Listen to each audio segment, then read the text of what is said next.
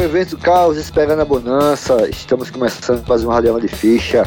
Sejam bem-vindos a mais uma Conexão Pipa, Teresina, Campina Grande. Radioma de ficha na área. Boa noite, galera. Boa noite. E aí? Já peguei meu violão Ei, aqui. Que animação, hein? Meu, meu. Vocês estão animados, A gente, a gente tá no ritmo Uhum. do episódio de hoje, só na voz Já do peguei- violão, né? Já peguei aqui, já tô com meu violão, meu bongô, um triângulo de sanfoneiro pra gente fazer um episódio acústico. E tem um violão ali do Edmar também, que eu tô vendo que a gente vai fazer um dueto hoje no programa. É, vamos, Então, hoje, Galera, fica até o Hoje- final, que vai haver um dueto. Edmar no solo, eu na base, Magali no vocal fazendo o vocal acústico e Estrela no bongô. Então fiquem até o final que vocês vão assistir essa maravilha eu sei, o, acústica, radiola acústica para vocês. eu sei o bong, oh, o bongo de, de estrela. É só? Porque hoje, mais um episódio do Radio de Ficha para falar dos Unplugged, ou como nós conhecemos no Brasil, os acústicos MTV, falando despretensiosamente, assim, de acordo com o nosso gosto pessoal. Então, é isso. Vamos falar dos melhores acústicos MTV e dos piores também, Segundo nós mesmos. É. segundo nossa humilde opinião, que é o que interessa. O Unplugged, né, MTV, surgiu nos Estados Unidos, na MTV americana, lá em 89. E era uma atração musical, né? Era um programa de TV que na sequência virou um selo. E aqui do Brasil, né, a, gente, a nossa MTV, MTV Brasil, copiou o formato, que é um formato que só se usaria instrumentos acústicos, né? Violões, percussões, baterias. Piano seria piano acústico, né? Aquele piano clássico. Aí acordeon, aí por aí vai, né? Tem banda que usou inúmeros outros instrumentos. No Brasil, essa saga começou em 91 e foi até 2019.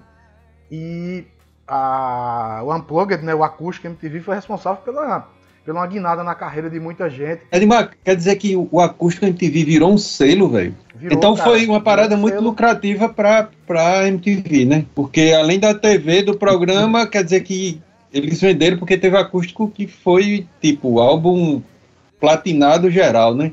Eu não sabia que tinha sido selo, eu achava cara. que tinha sido lançado independente. caras ganhavam dinheiro com o disco, ganhava dinheiro com o vídeo, com os VHS, e ganhava dinheiro, VHS, o CD, e ganhava grana com shows, que muitas bandas, exemplo, o Ira, o, o Capitão Inicial, reativou as bandas, então os caras começaram a espalhar o show, que foi uma forma de divulgação pra MTV e para as bandas, ganharam muita grana, velho.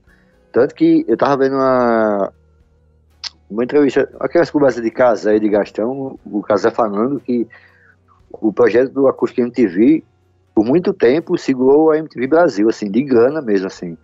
Porque era razoavelmente barato fazer o acústico, né, porque já tinha tudo pronto, a banda se preocupava sempre em fazer as versões, a galera da MTV fazia a, a toda a produção e botava a galera pra tocar.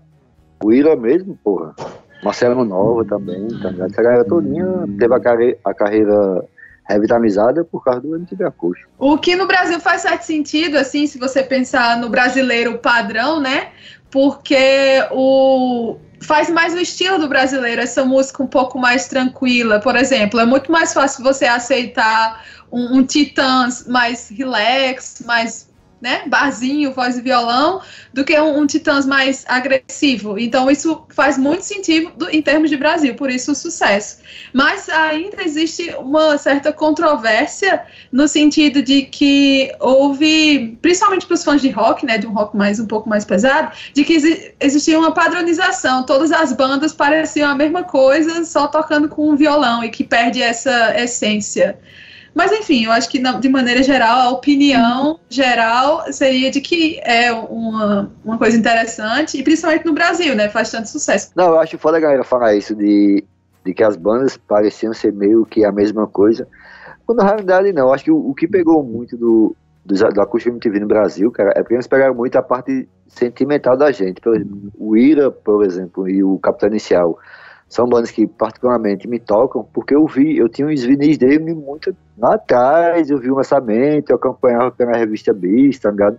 Então quando eu vi aquilo, o Ira mesmo tinha quanto tempo eu tinha visto, e quando eu vi que os caras estavam voltando à ativa, gravou numa parada nova, porra, Pegou, pegou muito aqui na, no Brasil, quem gosta de rock. Quando viu novas versões da galera, eu acho que cresceu muito com as músicas assim, porque tem versão, a versão do, do Ira com a Pete mesmo, porra, é fantástica, velho. Eu acho a coisa perfeita, encaixe perfeito, assim, de voz, de os arranjos.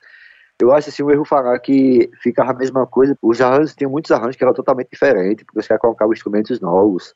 A galera que não estava habituada a ver, que esperava fosse uma, uma palmeira meio um, um titãs tocando polícia, mais pegado, e não é assim que funciona o acústico, né? E uma parada doida é o seguinte, que por exemplo, do Ira, foi numa fase que o Ira estava vivendo uma fase muito ruim, né, de conflito com a banda, o Edgar Scandurra, o, o, o Nazi, numa fase de conflito pra caralho, e os bichos fizeram um episódio massa. E outra coisa, bandas que estavam meio que no ostracismo, tipo Capital Inicial, praticamente bombaram, Capital Inicial, Rapa, bombaram com acústica MTV, tá ligado? Eu cheguei a assistir show do Rapa, que foi show acústico do Rapa por conta do acústico MTV, tá ligado? O que Magali falou faz muito sentido, né? As bandas. Alguns críticos musicais falavam que as bandas ficavam soando todas iguais, né? Mas aí é o mesmo crítico musical, por exemplo, que reclamava quando tinha um solo de guitarra numa música e era melhor substituir por um saxofone, por exemplo. E enfiaram no rock nacional aquele monte de solo de saxofone que era um saco, né? A guitarra não podia ter distorção. Negócio chato do caralho. A bateria não podia ter um som mais seco, tinha que ser mais gordinho, tinha que ser mais aveludado para não ser agressivo ao ouvido. Então o acústico né, caiu mesmo como uma luva para o gosto dessa turma que gostava desse som mais polido tal.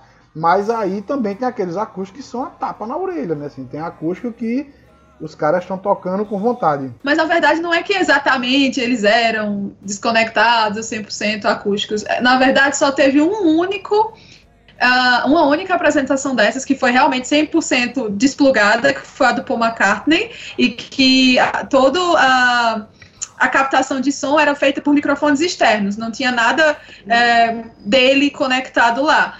É, eu imaginava que, pelo menos pelo nome acústico, todos tinham sido captados só com microfone. Mas quer dizer que só um, de fato, foi acústico de verdade, assim, para uhum.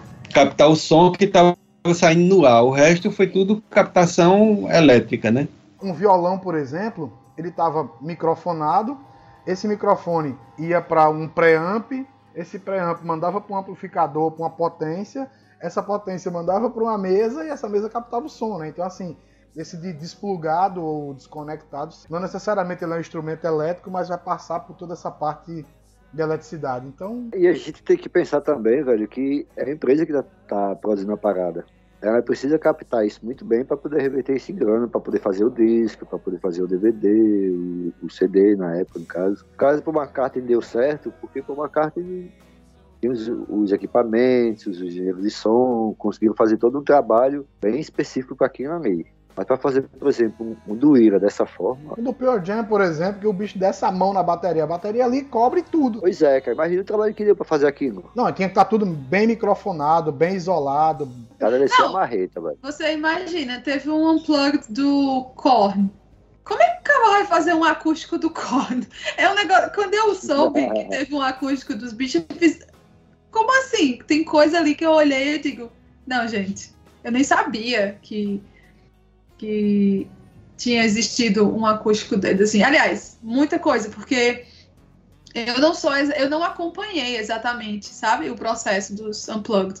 Eu sei por causa dos mais famosos e, e, e, tal, mas não foi algo que eu acompanhei na época. Não era algo que fazia parte da minha da minha vida, porque foi ali no, na metade do 90, não. 89 nos Estados Unidos, a partir de 91 no Brasil. Até 2000, né? Assim, é, agora isso. voltou, mas tinha dado uma, uma parada e tal. Eles pararam, depois fizeram um único em 2019, foi com o Thiago York. E para acompanhar o Unplugged era mais complicado, né? Assim, rodava fora do país, foram 163 edições.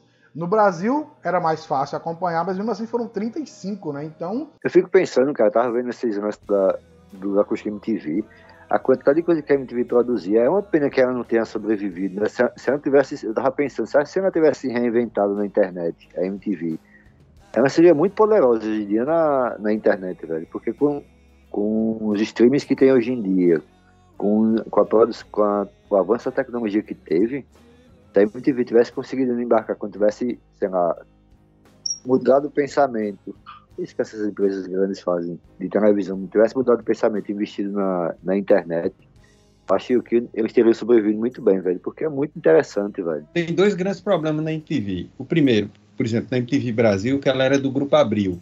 E o Grupo Abril, ele simplesmente quebrou, tá ligado? O, quem, quem controlava a MTV Brasil era o filho do, do Civita lá, que era o, o presidente do Grupo Abril, e terminou a, a, aqui a MTV Brasil meio que quebrando a princípio, e depois teve uma, uma, uma parada assim pesada, que a MTV, por exemplo, a brasileira, ela foi recomprada pela Viacom, que é a empresa que detém os direitos originais da MTV e a Viacom não acreditou véio, no potencial do videoclipe na era dos streams. Tá ligado? A MTV era para ser hoje o Spotify poderoso do mundo, é, o YouTube, tá ligado?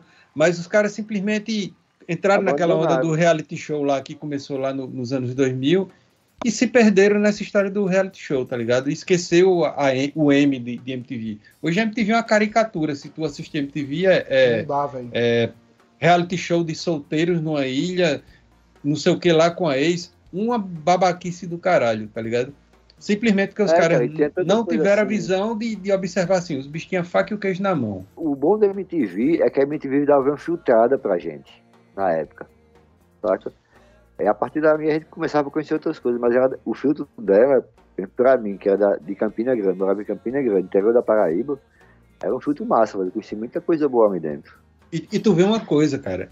Ainda hoje, os, os resquícios da MTV são fontes de informação importantes. O canal do Thunderbird, o Casa Gastão, do, do Gastão Moreira, tá ligado? São paradas que continuam informando e funcionam na internet. Porra, são programas do caralho, velho, tá ligado? São programas muito é, massa. É que podia muito bem estar no MTV de streaming, sabe? Ah, misturando música com, com áudio. Mas assim, os caras apostaram para um lado errado. Foram lá na história do reality show, que hoje já está, como se diz, é um formato cansado, cansado um formato que não, não, não, tem mais a força que tinha. E a MTV simplesmente se perdeu no meio do tempo e a Viacom não se tocou para isso, sabe? É, mas hoje aí não tá aqui, não é para queimar a MTV, não. É para falar bem do, do programa, do Acústico MTV. Do é porque a gente lançar a revolta de, de MTV ter acabado. Então, bora citar agora, fazer essa essa, Passagem, essa viagem no tempo. essa lista dos melhores, na nossa humilde opinião, unplugs, tanto internacionais quanto nacionais. E é isso. Quem não gostar, parabéns. Mas é isso mesmo, porque é o que a gente quer dizer. Então, vamos lá. Começando com os internacionais, vamos falar dos.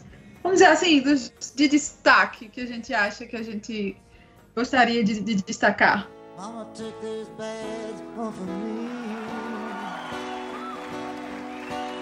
I can't. It's getting dark, too dark to see.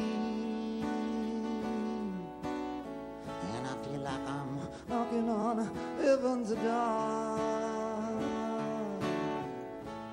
Knocking, knocking, knocking heaven's door. Knock, knock, knocking on heaven's door. Knock, knock, knocking on. Eu vou começar aqui com a minha lista, mas só são três, né? Então eu tenho que me controlar. É, assim, eu acho que eu não vou. Eu, eu já sei que tem uns que eu gosto muito, que todo mundo vai colocar. Uh, então eu vou excluir dos meus três, que seria o Nirvana, que para mim é um, sim, muito foda, mas eu vou excluir porque eu tenho três que eu acho muito foda também. Você já, já falou quatro. É, aí já que vão falar do Nirvana, eu vou tirar dos meus. É, eu acho que um dos grandes MTVs que eu assisti foi o do Alice in Chains, aí. Sim, uma das coisas mais lindas de, de Unplugged que, que pode ter existido, assim, foi muito, muito foda. Eu me lembro da época quando foi lançada, a gente tinha aqui televisão de, de assinatura que era mais TV. E caralho, o Unplugged do Alice in Chains, para mim, é um dos mais bonitos, assim, que já existiram de toda a história do Unplugged. Velho, é assim, eu vou colocar aqui Alice in Chains, que foi muito foda. Midnight Oil, que é uma banda que eu gosto pra caralho e foi um unplugged muito bom, velho, muito bom. Blue Sky Mine, assim, tocado acústico, é a coisa mais linda do mundo. E, uh, logicamente, o The Curie, a pluga do The Curie também, que é muito foda. Assim, todo aquele climão, o palco tinha um climão meio, meio dark, meio, meio góticozão. E foi muito foda. Eu acho que, para mim, Alice in Chains, o Midnight Oil e o do The Cure estão no, guardados no coração. Eu teria mais uns oito para falar, mas aí eu estou proibido de esticar o. Os, os, os oito que ele assistiu, né? Porque são os demais que ele, que ele assistiu. É. Não, os meus, na ordem, Pearl Jam, óbvio. Quem escuta esse podcast sabe disso, não tem como. É, depois do Alice in Chains, que também é perfeito, tá ali pau a pau com o do Pearl Jam. E em terceiro lugar, desbancando o Nirvana, que ficaria na quarta posição da minha lista, eu escolho o Stone Temple Pilots, que é um Ali. MTV foda também. Fodão, muito, muito bom. Então, essa. Ali só a grungeira, né? A galera do grunge ali vencendo. Eu acho que, na verdade, esse, esse, esse sistema né, de, de apresentação assim tem, tem muito a ver com o grunge, né? Eu, eu acho que foi lançado, foi lançado bem no período do, do auge do grunge, né? Uhum. Então, muita banda grunge, eu acho que, que terminou fazendo, amplificando o sucesso justamente no, no Unplugged, né? Dos meus eu tenho, assim, é, uma lista infinita. Tem os da alta rotação aqui em casa, né? Que tem Elton John, Ahá, Scorpio. Meu trio também. Mas o meu top 3 aqui, velho, é Alice in Chains, o primeiro. Pearl Jam, o segundo e tinha uma briga épica. Nirvana e Eric Clapton. Eu vou, eu vou esquecer o fato que Eric Clapton é um filho de uma puta de um negacionista e vou botar ele no meu top 3 aqui. Meu irmão, para de falar, para de falar mal da mãe do povo, que ela não tem culpa de ter uns filhos desgraçados, não. Como a mãe não tem, não. A do pai da mãe, não, mas nem sempre. Nem sempre, nem sempre. Deixa a foto da mãe dele de lado. Quer xingar o cabo, xingue ele. Xinga a mãe dele. Chama ele, chama ele de imbecil. Então vou falar de novo. Pra editar. Apombaiado. Não, pode deixar, porque aí ensina. Abestalhado, apombaiado, desorientado, alesado. Abestado. Escroto. Mas é, cara, o do Eric Clapton assim, entra no top 3 aqui, porque o dele é absurdo, né? Assim, é, é, é o mais vendido né, da história da, do, do Unplugged, 26 milhões de cópias, e eu acho que é pegou ele no momento e com os convidados que ele levou pro palco também. E a banda dele é muito boa. Pena que ele se tornou essa pessoa, a acústico dele é pesado. Mas tem um monte aí. Eu convido a quem não conhece esses acústicos, pelo menos ir lá no, no YouTube e colocar o nome da banda e, e ver pelo menos uma música para sentir o clima, né? Tipo, o do Ahá é bem intimista. O da R.E.M., eles tocam aqueles instrumentos diferentes lá, toca banjo. Pô, o da R.E.M. é foda. Cada um tem sua cara, né? Por exemplo, Elton John vai ele e o piano. Uhum. E é showzaço, né? Assim, é fantástico. Inclusive, como eu disse antes, eu não acompanhei, assim, não. A MTV não é algo que fez parte, por exemplo, da minha realidade no passado, não era algo que eu acompanhava.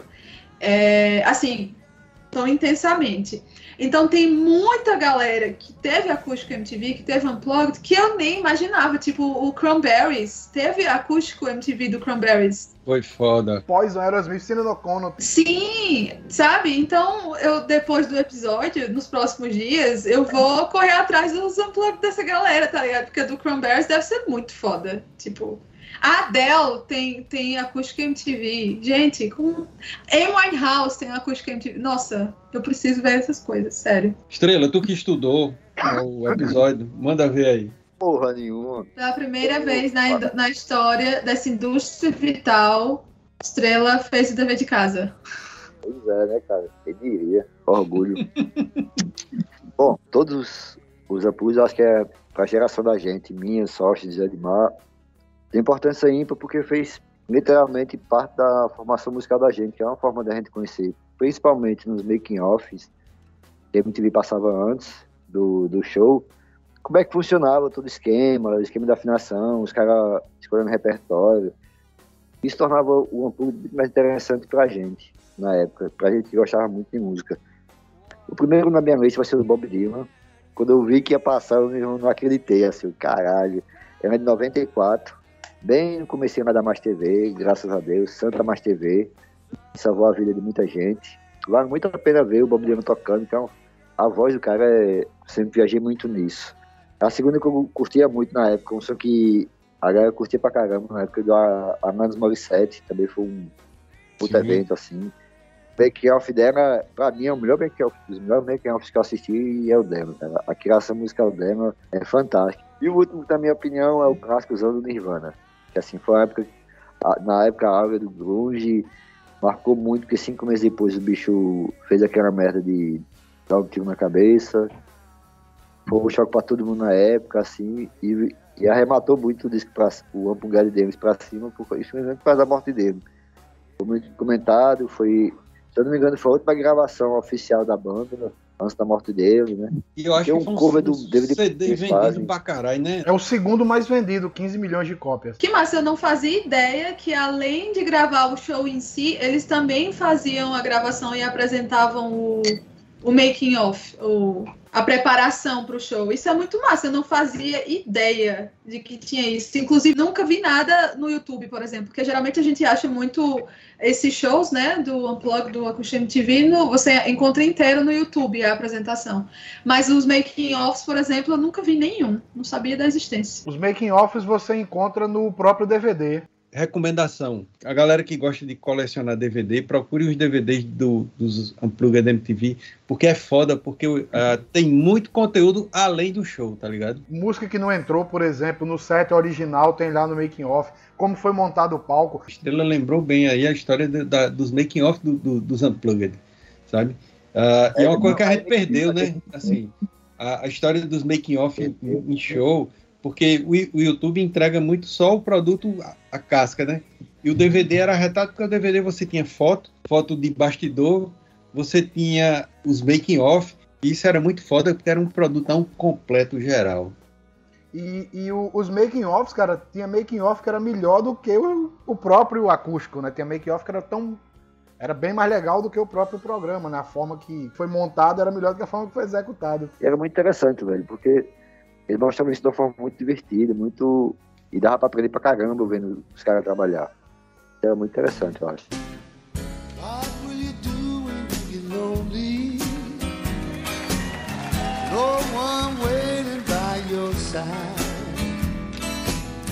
You've been running, hiding much too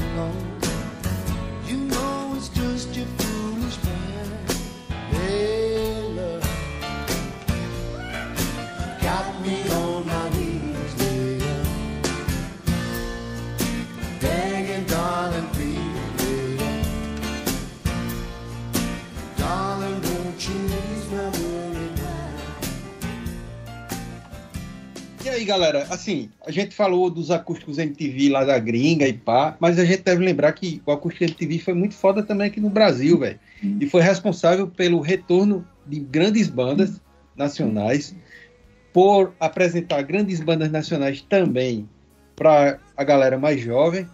E eu acho que foi, foram momentos épicos, né, de grandes produções nacionais, com, com um, um, um grande investimento em, em fazer um, um, um, programa de televisão de alta qualidade, com captação sonora de, de, muita qualidade, com orquestra. E aí, o que é que vocês acham do acústico MTV no Brasil? O que é que para vocês foi o que rolou de melhor? É, como eu falei, eu não era de acompanhar muito os acústicos MTV, principalmente na época. Então, dos nacionais é que eu não acompanhei mesmo. Só tem dois que eu realmente assistir. Então, minha lista de três só vai ter dois. O primeiro lugar, sem sombra de dúvida nenhuma, disparado, vai ser o acústico da Cassia Eller, que inclusive se tornou o álbum mais vendido da Cassia Eller, com mais de um milhão de cópias, e meio que foi considerado o álbum definitivo dela. Eu, particularmente, quando quero ouvir Cassia Eller, eu vou direto no Acústico MTV. E é tudo muito foda, assim. É cheio de, de versões, né? Esse, esse álbum. Ela faz versões da Edith Piaf, por exemplo. Faz versões do Cazuza. Versão da Nação Zumbi. Inclusive, entra a galera tocando ao file, que não é uma coisa, assim, muito acústica, né? Eu diria, assim. Porque traz aquela energia, um momento que E tem as conversas lá na, lá na hora, é bem espontâneo e mostra que realmente né, ela era uma grande intérprete, porque é basicamente o que ela faz ali durante todo o show. E é incrível, assim, para mim é perfeito. Como eu já disse, foi um dos discos mais vendidos dela, mas também foi muito premiado, porque o álbum ganhou o Grammy Latino de melhor álbum de rock brasileiro em 2002. A música Vá Morar com o Diabo foi indicada ao, ao Grêmio Latino de melhor canção de língua portuguesa e foi um dos 20 álbuns mais vendidos do Brasil em 2002. Então, assim, teve uma repercussão muito massa. E o segundo acústico MTV nacional, que está na minha lista, é claro, do Legião Urbana, uh, que, assim, foi o mais simples, eu acho. Na verdade, esse acústico era para ser um programa que ia ser transmitido. Então, foi uma coisa meio como é que eu posso dizer, assim, a, a, improvisada. Tem vários momentos em que o, o, o Renato Russo conversa com a plateia, é, ele desafina um bocado também, erra a letra da música, e isso tudo entrou no disco e no DVD. Que inclusive ele foi lançado de verdade sete anos depois, né? Ele foi gravado em 91 e só foi 92. Foi gravado em 92 e só lançado em, em 99. E, mas é muito massa, e para quem ouviu o último episódio, o que a gente falou sobre covers melhores do que os originais, sabe que Sóstenes é uma pessoa que não viu esse acústico MTV, porque se ele tivesse visto, ele saberia que a Legião faz uma versão até do Menudos, com aquela música Hoje à Noite Não Tem Luar. Entre outras, né? Ele faz é, a versão do The Smiths, é, é, do John Mitchell também, se eu não me engano, Buffalo Springfield.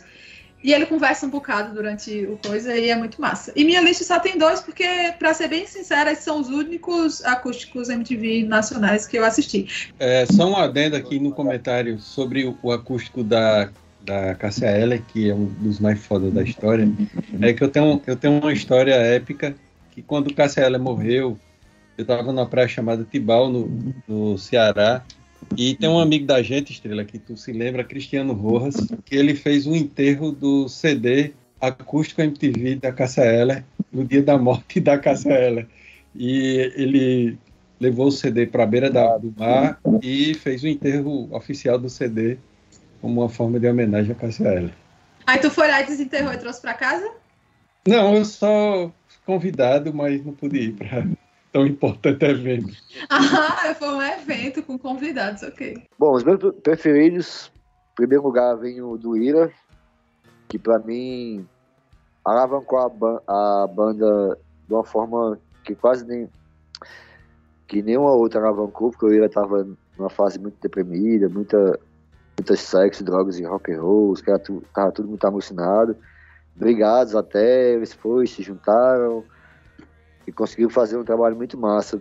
Tem um destaque, uma coisa muito legal que tem nos acústicos que a gente não falou, cara, era a discussão dos convidados que as bandas traziam. No caso do Ira, por exemplo, a Pete foi tocar. E assim, os convidados davam um, um quê de. nas versões que eles faziam, sabe, na, nos arranjos musicais.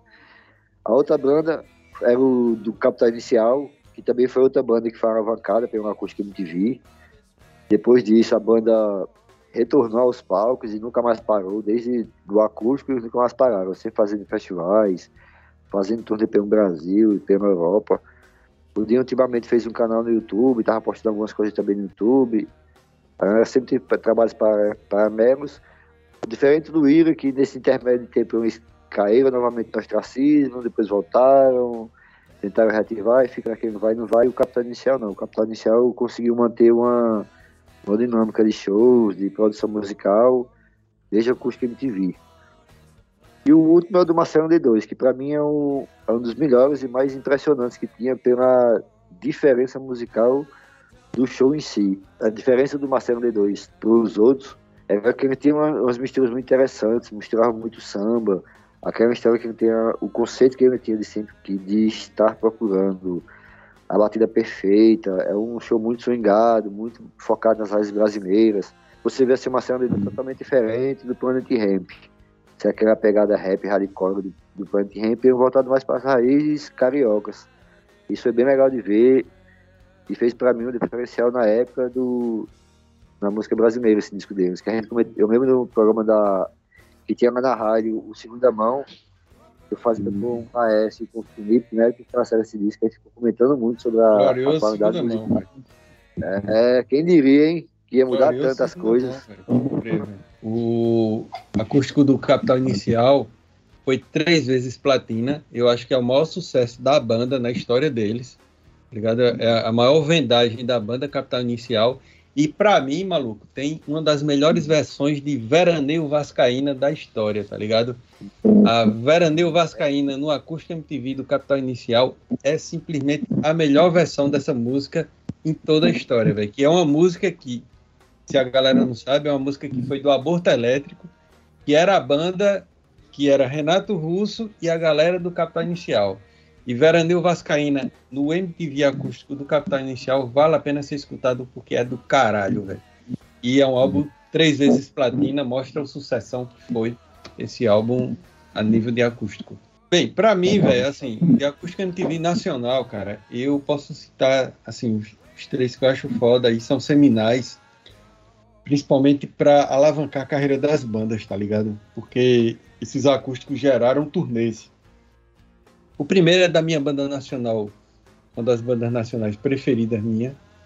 Ah, eu não vou falar do Ira, porque o Ira é uma banda preferida, mas Estrela já falou, mas eu vou falar da segunda, que é o Titãs Acústico.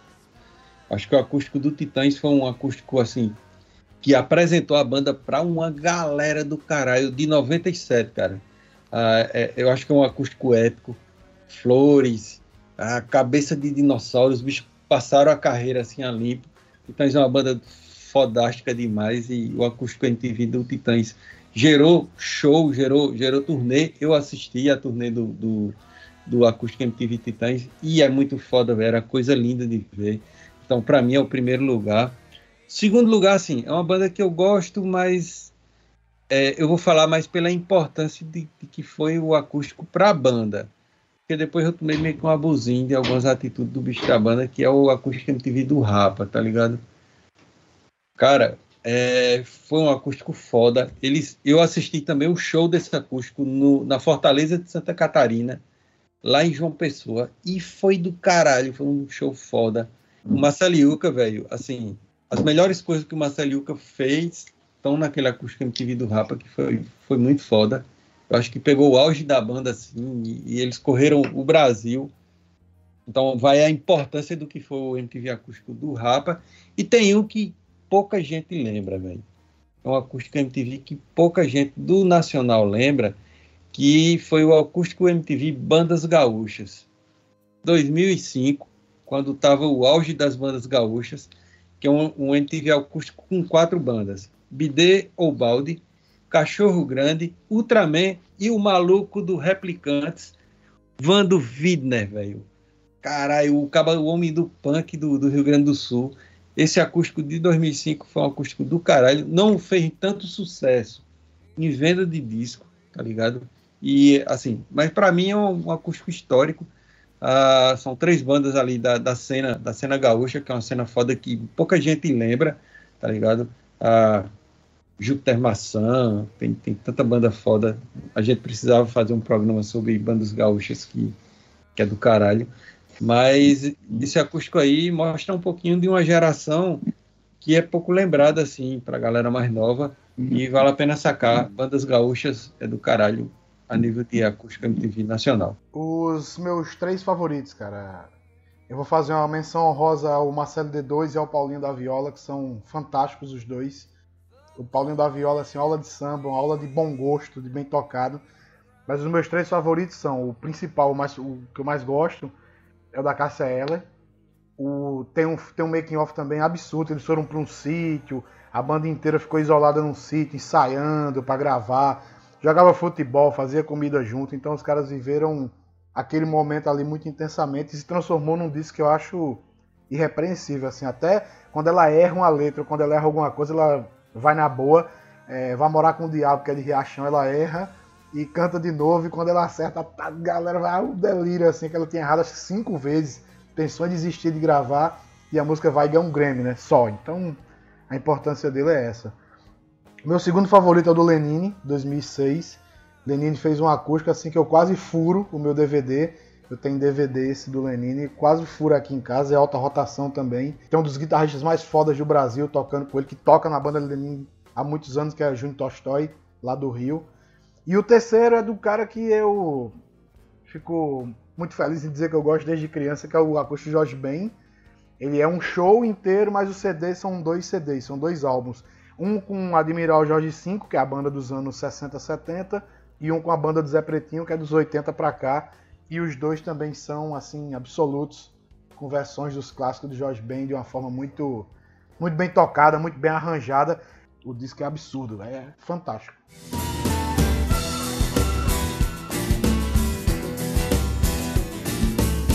Babaraúma, Onengo, Babaraúma, Onengo, Babaraúma, Onengo, Babaraúma, Onengo. Joga bola, joga bola, jogador.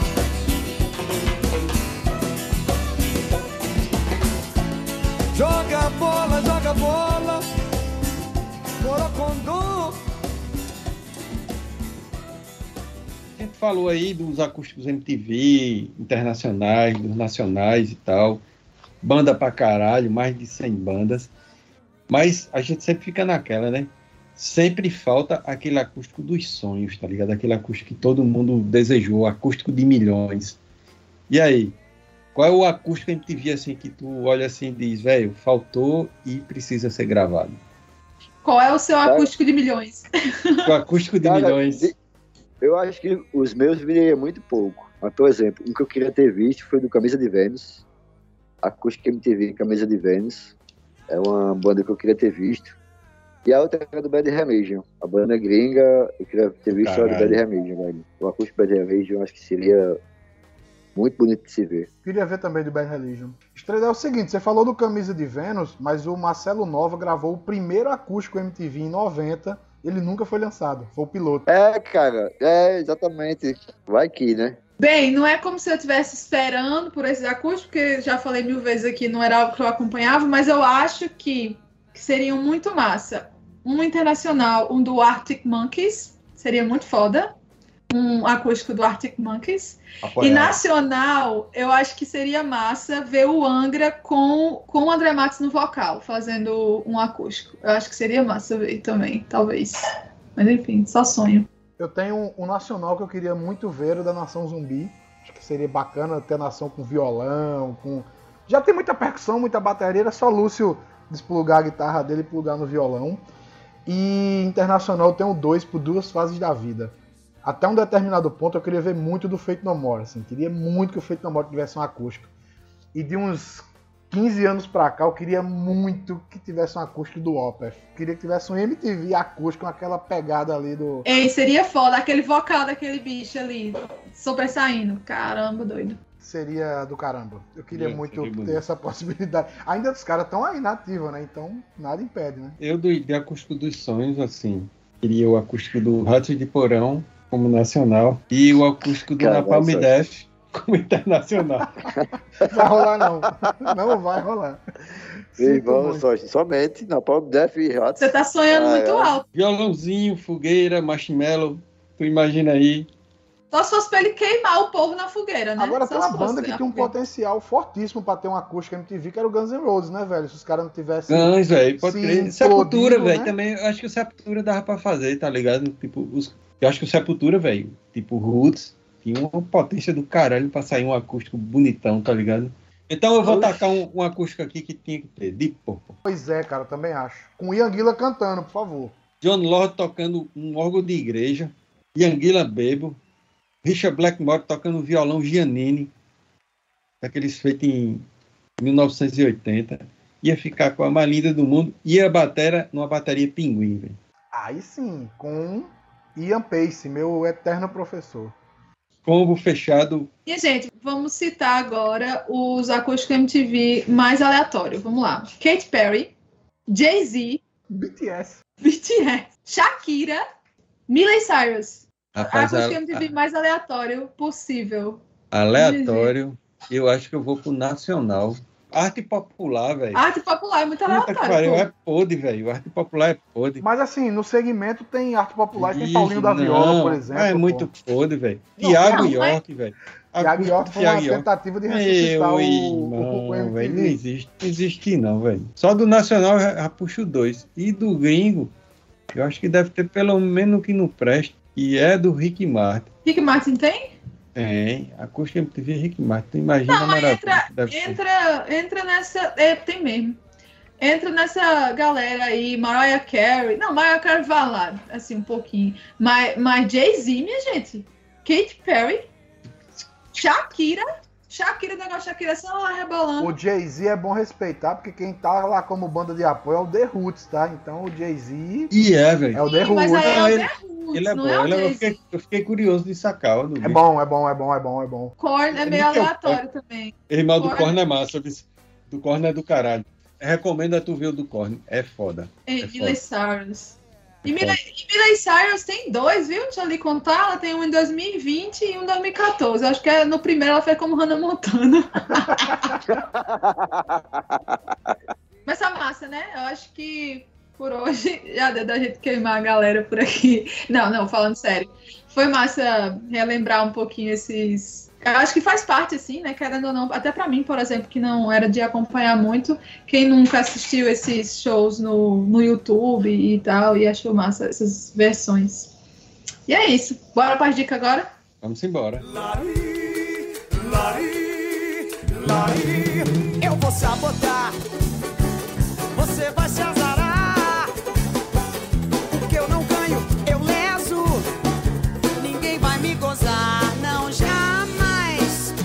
vou sabotar. Vou casar com ele. Vou trepar na escada pra pintar seu nome no céu. Sabotagem! Sabotagem! Sabotagem! Eu quero que você se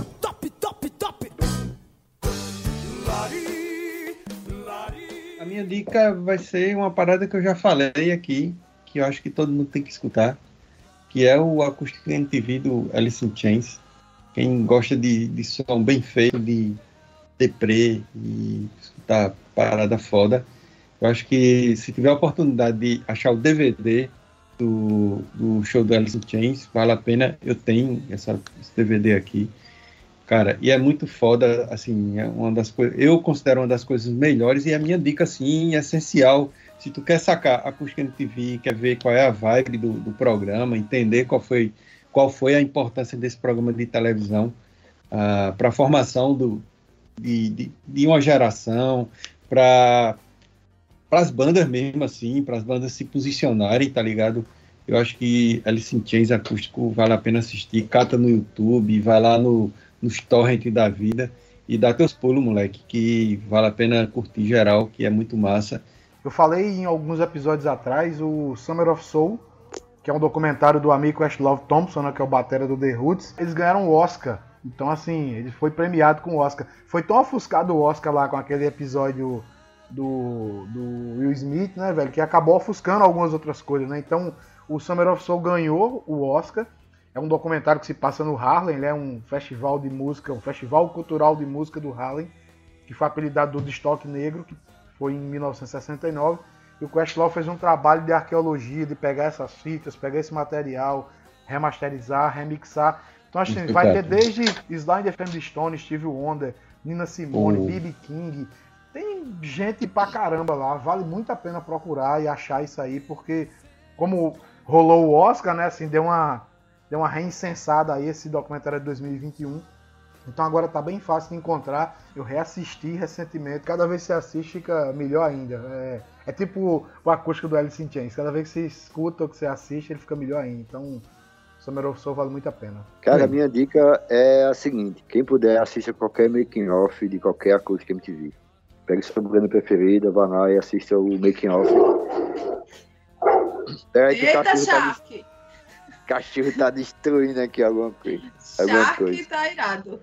Calma aí, Shark. Já tá no fim, já, Então, Shark. pegue sua banda preferida, assista a acústica MTV dela. Mas antes, assista o Making Off. É bem interessante, são coisas bem legais. Você vê os bastidores de como funciona todo o sistema de gravação, é, a microfonagem da, da bateria, os amps, é tudo bem, bem explicadinho, bem divertido, de uma forma bem divertida. A construção do, da parada torna o evento de ver o acústico bem mais interessante. Então, se eu puder dar uma dica hoje é essa, veja os making offs antes de ver qualquer acústico. Eu acho que essa é a dica de ouro do episódio, viu? Porque eu mesma nem sabia que tinha esses, esses making offs. Então, ok. Falando em YouTube, a minha dica vem de lá. É um canal chamado I'm Cyborg, but that's okay. O canal ele simplesmente pega músicas foda e ele faz uma montagem com cenas de filmes igualmente foda. A música não necessariamente tem a ver com o filme. Mas é aquela, às vezes você quer escutar um som e só assistir algo aleatório, ou uma música muito foda que não tem um clipe. Então você tá lá escutando o som e vendo cenas de filmes icônicos. Então é só mais uma opção para relaxar. I'm but that's okay. Exato, perfeito. E por hoje é só, pessoal. E aí, eu acho que a galera que. Eu só acho que a galera que escuta aqui o podcast, principalmente os adictos, deviam colocar lá no nosso Instagram ou no nosso Twitter, todos, arroba Radiola de Ficha Podcast, qual é o acústico MTV que vocês acham foda. Então, adiciona a gente lá nas duas redes e coloca lá sua opinião. Qual é o acústico MTV massa que vocês acham? E qual é aquele acústico MTV que vocês olham assim e dizem, devia ter rolado? Então, aguardamos vocês por lá. Massa, e demais. coloca a gente nas notificações. E outra dica: uma se chama favoritos. Então, se você for catucar lá e colocar a gente nos favoritos, você vai ver a gente primeiro, saber dos episódios que estão sendo lançados, do obituário do Radiola de Ficha, toda vida que morre alguém a gente posta. Ou quando tem aniversário de alguém também, a gente tá O postando. aniversário. Então, coloca a gente lá nos favoritos e lá no, na, na melhor das redes, que é a Twitter, você coloca lá, vez por outra tem umas tretas, umas polêmicas, ah, e esquece, não esquece de colocar as notificações para ver todos os twitters da gente e acompanhar o que está sendo lançado no Radiola de Ficha. Então, é a última dica do programa. Então fica aí o convite, galerinha. Massa demais. coração Valeu, valeu. Só mais uma dica: tenham cuidado quando for comprar NFT, porque o negócio desvaloriza, viu? Acabou, acabou pagou 6 milhões. Here comes the rooster.